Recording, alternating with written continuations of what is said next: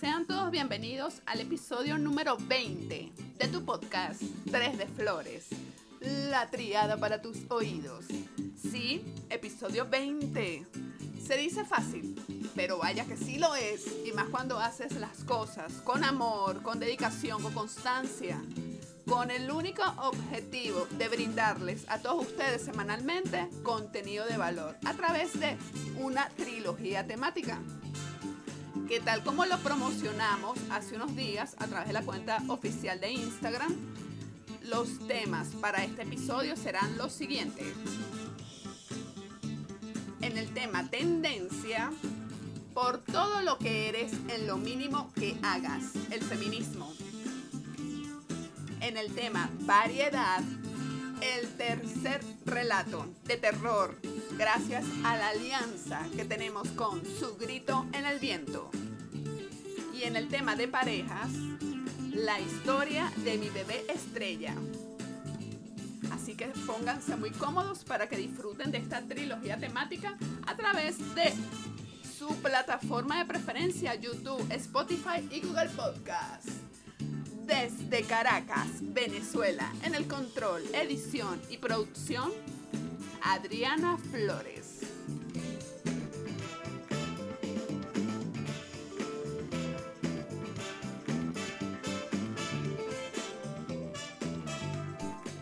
Tema tendencia.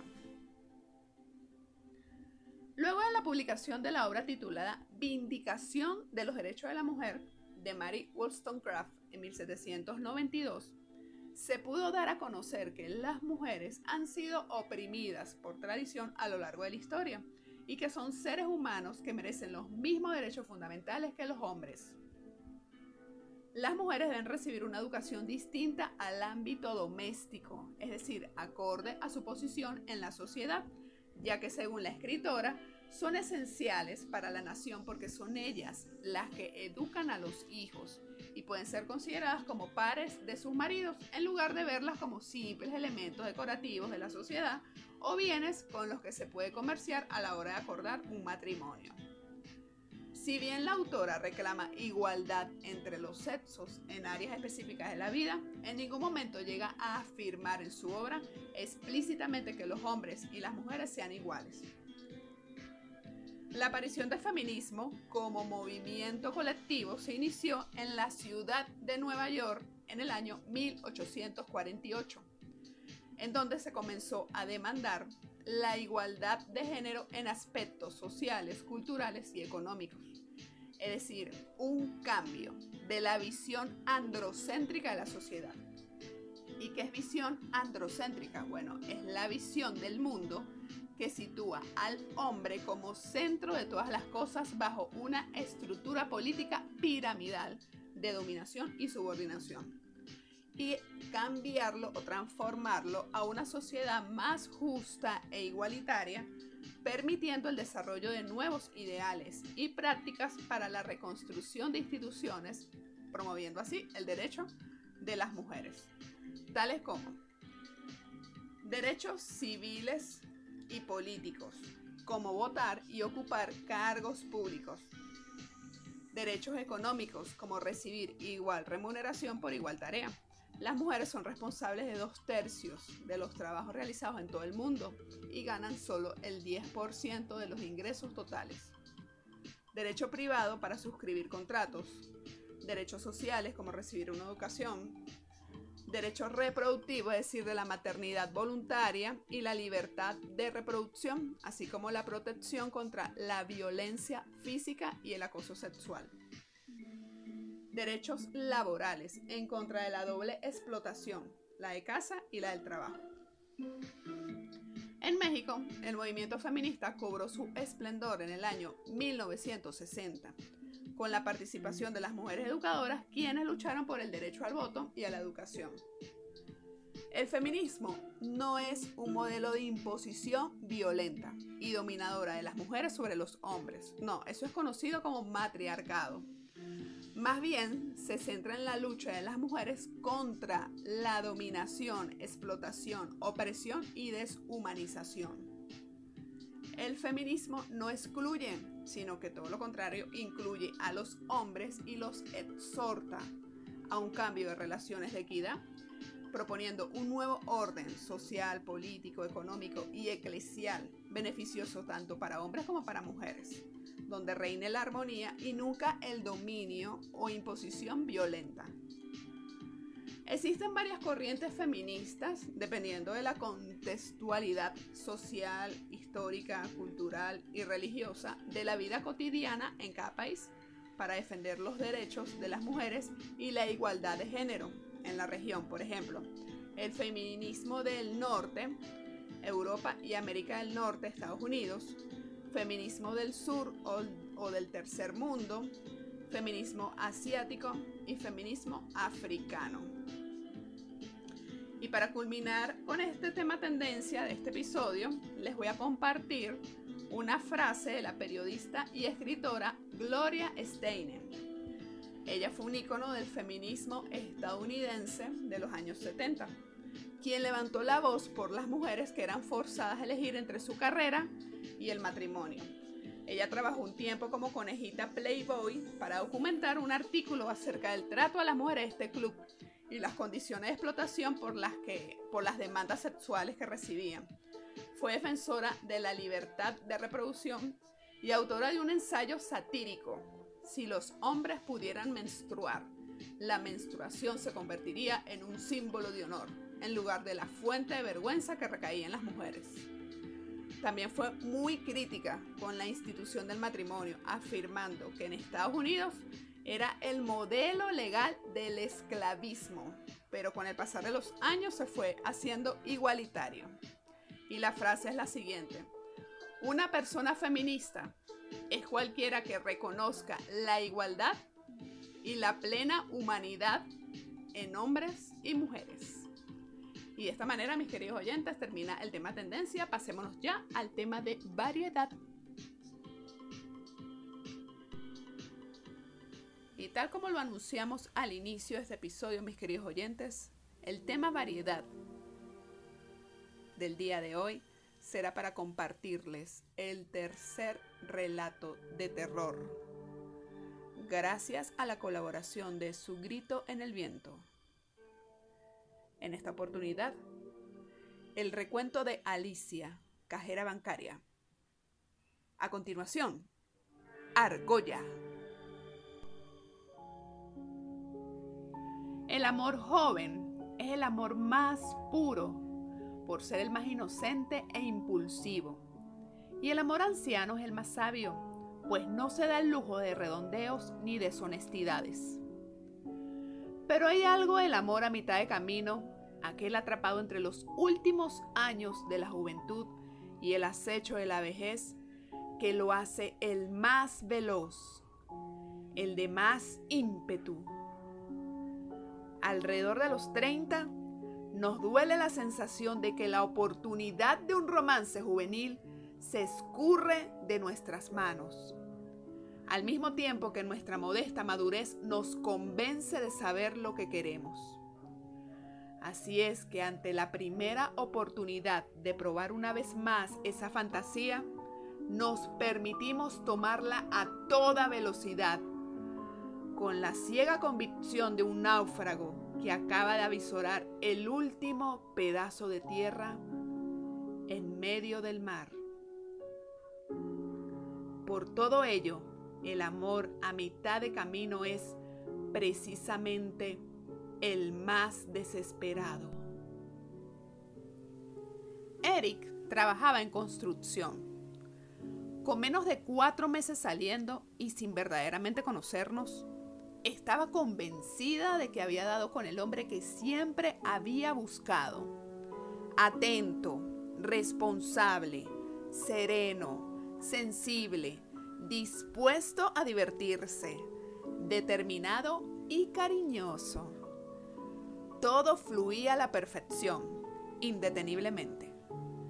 En ese poquito tiempo, sin siquiera haber librado y enmendado nuestra primera pelea, no dudaba que me casaría con él, que sería la madre de sus hijos. Nunca antes había sintonizado tan fácilmente con otra persona. Conseguimos algo que temíamos haber perdido, por nunca antes haberlo encontrado. Los dos estábamos de salida de relaciones largas y tempestuosas. Mi novio de cuatro años, quien había decidido mochilear por el mundo indefinidamente, encontró una noviecita en una de sus ridículas travesías. La prometida de Eric, me dijo él, sufría una severa drogadicción que la forzó a posponer repetidamente la boda y eventualmente cercenar el noviazgo por completo. Fue en medio de ese duelo y de lamentar todo el tiempo perdido que Dios nos encontró para salvarnos el uno al otro de la árida soledad. Como profetas en el desierto cuya fe finalmente rindió sus frutos. Lo sabía en mi corazón. Todo armonizaba correctamente. Planeamos entonces nuestra primera vacación juntos. Un viaje a una aldea costera para pasar la Semana Santa.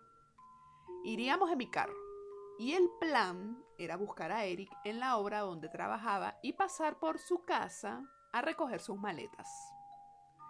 Él vivía muy a las afueras de mi pueblo, por lo que siempre venía a mí, para ahorrarme la incomodidad de un extenso trayecto para vernos.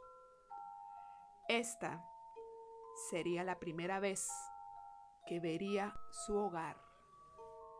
Por fuera, su cabaña residencial parecía mediana y muy bien mantenida, prácticamente nueva. Al llegar, Eri sugirió que ni apagara el vehículo. Dame solo unos minutos, dijo al bajarse del asiento de copiloto. Ya vengo. Sin objeción alguna, subí el volumen de la radio y esperé. Pasaron cinco minutos. Quince. Veintisiete. Llegando a los cuarenta decidí llamarlo. El teléfono repicó más de lo necesario, pero eventualmente atendió. Alicia. Fue su único saludo. Mi nombre jamás había sonado tan seco. Hey, ¿pasó algo? Pregunté sin sospechas. No me iré de viaje contigo. Hubo una larga pausa. Su sentencia me aplanó como un yunque, pero supongo que Eric creyó que hacía falta dejar aún más claras las cosas. Pensé que sería evidente, dijo, luego de dejarte esperando tanto tiempo. Busqué torpemente alguna respuesta, pero no podía completar mis oraciones. Era inédito el hielo en su voz y abrumadora su frialdad. Maneja, ordenó cuando empecé a llorar. Deberías regresar a casa antes de que oscurezca. Entonces, ¿qué, Eri? ¿Terminamos? Se presentó una segunda pausa, esta vez más corta. No sé, murmuró. Quizás lo hablemos después. Déjame en paz. Con eso, Eri trancó. Manejando de regreso, las lágrimas apenas me dejaron ver el camino. Esa noche recorrí mi casa incontables veces. Caminé de arriba abajo cada extremo de la vivienda, acompañada de mis sollozos. Necesitaba atormentarme hasta comprender qué sucedía, llegando incluso a servir comida de más a mis gatos para que no fastidiaran. Me invadían las náuseas, pero carecía de fuerzas para vomitar. Hasta que como un cañonazo divino, el recuerdo me vino a la mente. Las llaves. ¿Cómo lo había podido olvidar? Recibir unas copias de las llaves de la casa de Eric se había sentido como un gran paso para nuestra relación. Pero me las había dado tan recientemente que tardé en recordarlas. Aún no se habían inmortalizado en el inventario de mi vida. Estaba decidido entonces A primera hora del día siguiente me levantaría e iría por segunda vez a su cabaña. Sin su permiso, subiría los escalones de su porche, tocaría una sola vez la puerta antes de abrirla y ya adentro lo confrontaría. Merecía recibir la verdad de sus propios labios, cara a cara. Con ese poquito de sosiego y con el llavero en mis manos, me acosté. Estaba convencida de que los nervios no me dejarían dormir. Pero para mi sorpresa, el peso de mis párpados me sumergió del sopor al sueño. Cerré los ojos viendo el llavero, su argolla rodeando mi dedo índice como un anillo. La llave de Eric era mi bala de plata para salvar el milagro de esta relación y a mitad de la noche desperté, gracias a la caricia de una brisa que se escabulló en mi habitación. Alguien había entreabierto la puerta corrediza que daba para el jardín y las luces exteriores que se activaban con el movimiento estaban encendidas. Me levanté inmediatamente para asomarme y saber quién estaba en mi patio. Un poco más allá del alcance de la luz vi la espalda de mi novio, alejándose de mi casa. ¡Eri! grité desesperada por frustrar su escapatoria. ¿Qué demonios haces? Volteó hacia mí. Incluso en la oscuridad noté lo sucio que estaba, enlodado de negro, y lloraba tal cual un bebé. Lo siento, sollozó. Perdóname, Alicia.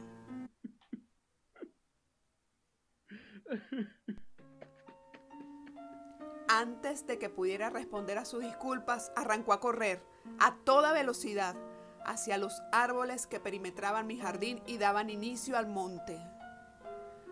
Yo por el contrario permanecí inmóvil, petrificada por la confusión y por el miedo, pero también con la seguridad de que ahora tenía el derecho indiscutible de aparecer sin previo aviso en su hogar, tal como él había irrumpido en el mío.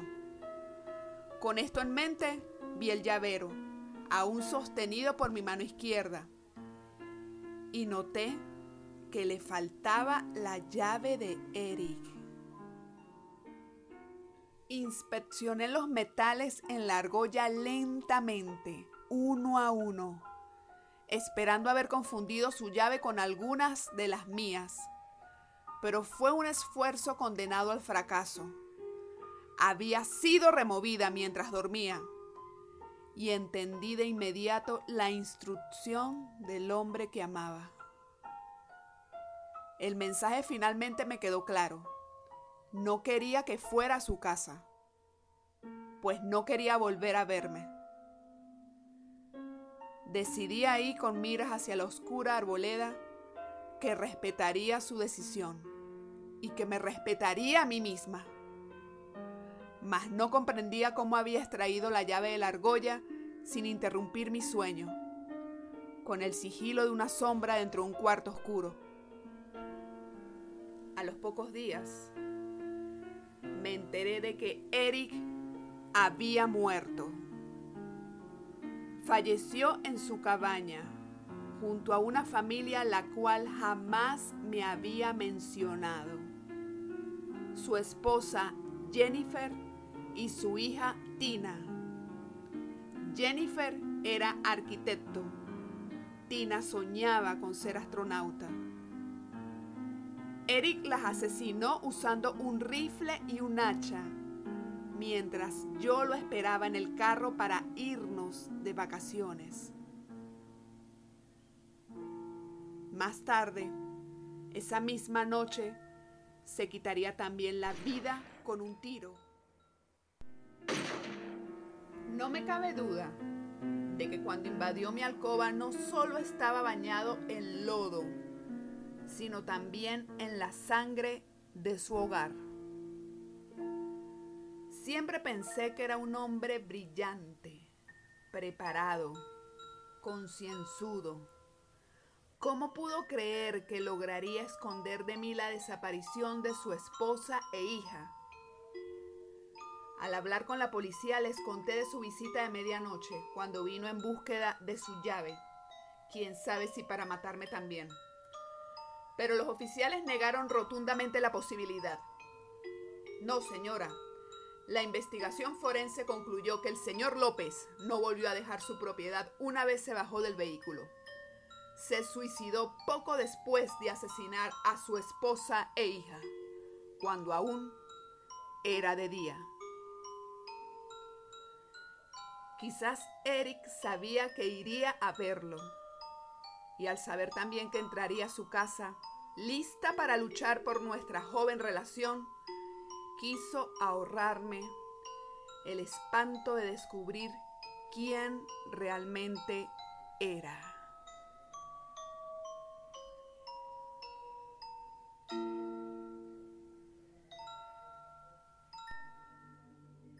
Tema parejas. Para algunas parejas, la ilusión de ser padres puede representar un capítulo difícil en su relación, cuando el embarazo se ve interrumpido debido a un aborto espontáneo, no inducido, muerte fetal o neonata, antes de las 20 semanas de gestación. Muchas veces no se llega a saber su sexo, o cuando el feto pesa de 500 gramos o menos. Según la Organización Mundial de la Salud, su principal causa está asociada a anomalías cromosómicas fetales. Durante ese breve tiempo de gestación, esa mujer fue madre. Tuvo en su vientre un ser cuyo corazón latió y se alimentó de su sangre. Su cuerpo y su mente lo sabían, porque se estaba transformando junto a su bebé.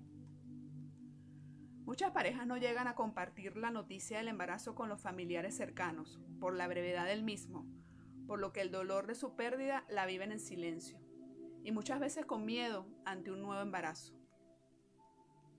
Entre los diversos factores de muerte gestacional se encuentran madres con diabetes o presión arterial alta, infección en la madre o en los tejidos del feto, anomalías congénitas de nacimiento, problemas de incompatibilidad de sangre entre la madre y el feto, problemas con el cordón umbilical, problemas de la placenta.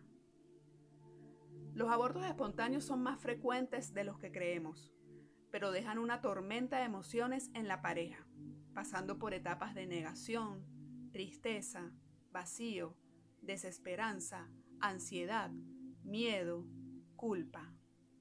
Ante esta situación es importante que ambos padres busquen ayuda psicológica para superar la pérdida de su bebé y de esta manera lograr exteriorizar estas emociones y ver con claridad todo lo sucedido para aceptar y transformar el dolor en oportunidad de crecimiento.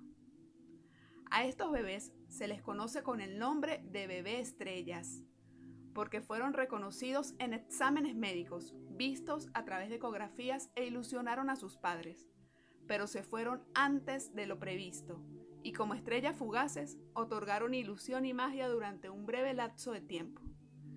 Espiritualmente se convierten en ángeles que llenan de amor y esperanza a los padres, aunque físicamente no estén con ellos. La experiencia de haber tenido un bebé estrella no deja de ser un contacto con la maternidad y que fortalece el espíritu de las mujeres. Antes de concebir otro hijo es necesario saber el estado de salud actual de la madre.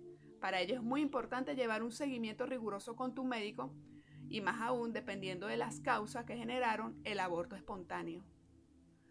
No hay un tiempo exacto para superar la pérdida de un bebé estrella, y cada persona enfrenta el duelo de forma distinta. Es importante que no haya sentimientos de culpa, pues las razones médicas suelen estar fuera de control. Es recomendable hablar del tema con personas de confianza para tener un desahogo y fomentar la compañía de familia y amigos cercanos para atraer las energías positivas. Después de la tormenta, sale el arco iris. Se le llama bebé arco iris al que nace después de la pérdida de un bebé estrella arcoíris porque aparece cuando menos se lo espera a sacar muchas sonrisas con sus colores. La llegada de un bebé arcoíris no significa el olvido del bebé estrella, más bien es el que trae amor, luz y esperanza a los padres y a la familia. Para la psicóloga Daisy Contreras, engendrar bebé estrellas tiene un propósito de vida para convertir el dolor en solidaridad y ver la vida de otra manera, cuando te permites atravesar el dolor, aceptarlo y seguir adelante, sin olvidar a aquel que sin nacer cambió para siempre la manera de ser y sentir de la familia. Pues como dice un poeta, los no nacidos tienen un lugar en el mundo de quienes lo amaron. Y para finalizar el tema de parejas de este episodio, queremos agradecer a nuestra amiga, colaboradora y fiel oyente del podcast, Jorleni, quien quiso compartir con todos nosotros la historia con su bebé estrella. En febrero del 2020 nos enteramos que estábamos embarazados em, por una prueba de estas caseras. Estábamos muy felices. Em, dos semanas, tres semanas más tarde, me pude hacer mi primer eco y escuchamos su corazón. Fue un día inolvidable. Fue maravilloso escuchar ese corazoncito latir. Em, luego comenzó la pandemia, eh, nadie sabía qué hacer, no estaban dando turnos para los doctores, eh, una locura.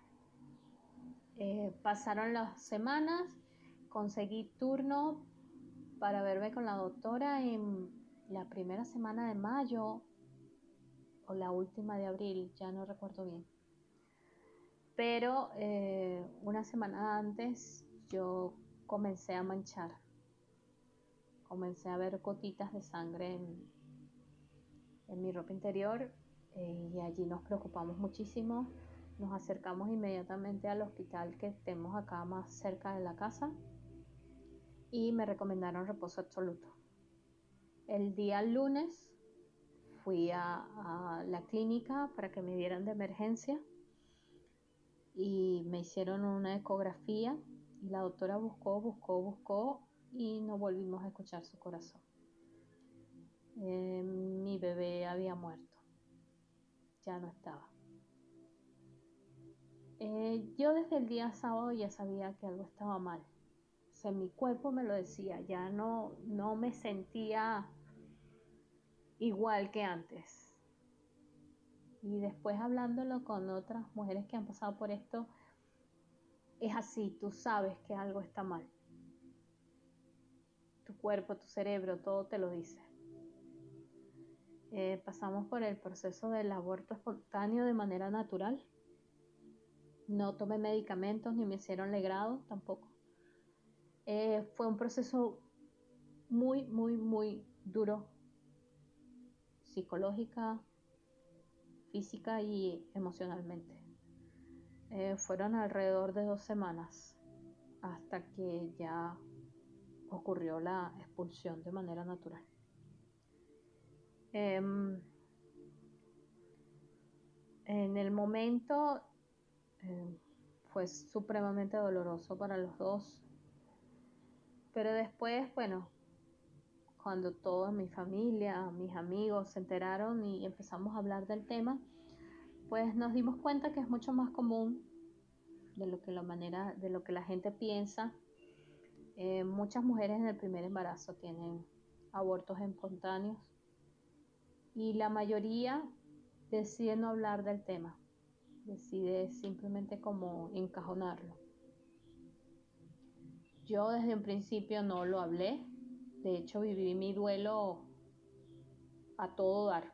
Yo lloré, peleé, patealé, grité, insulté, boté toda esa emoción que tenía porque no solo es doloroso, te da mucha rabia y al mismo tiempo es tienes un sentimiento de culpa, como si algo que hiciste estuvo mal. Y no, no es así, no es así. Aunque suene muy frío, simplemente es la naturaleza que, hace su trabajo. Eh, el desarrollo del embrión no iba bien y ya está, el cuerpo inteligentemente detuvo el proceso es así. Actualmente nosotros estamos en tratamiento para volver a quedar embarazados y bueno, esperamos que nuestro bebé arcoíris llegue muy pronto.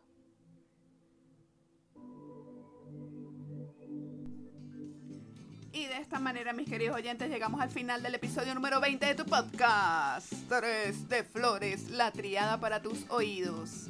De verdad, agradecida por todo su apoyo, por la colaboración que me dan semana tras semana para estar de este lado compartiéndoles a cada uno de ustedes nueva trilogía. Feliz y encantada por trabajar en esto que tanto me apasiona y me encanta y seguiré comprometida con todos ustedes en hacerlo cada semana mejor. Gracias a todos los que me apoyan, gracias a los que están de aquel lado sugiriéndome temas, gracias a los que están de aquel lado dándome opiniones para ir mejorando y haciéndolo cada vez mejor porque ustedes se merecen todo lo mejor. Recuerden no bajar la guardia, continuar con sus medidas de seguridad ante el COVID-19, porque si te cuidas tú, nos cuidamos todos. No me queda más que desearles una excelente semana y nos volveremos a escuchar. Dios mediante, dentro de ocho días. Pórtense bien, pórtense muy bien. Se les quiere. Tchau, tchau.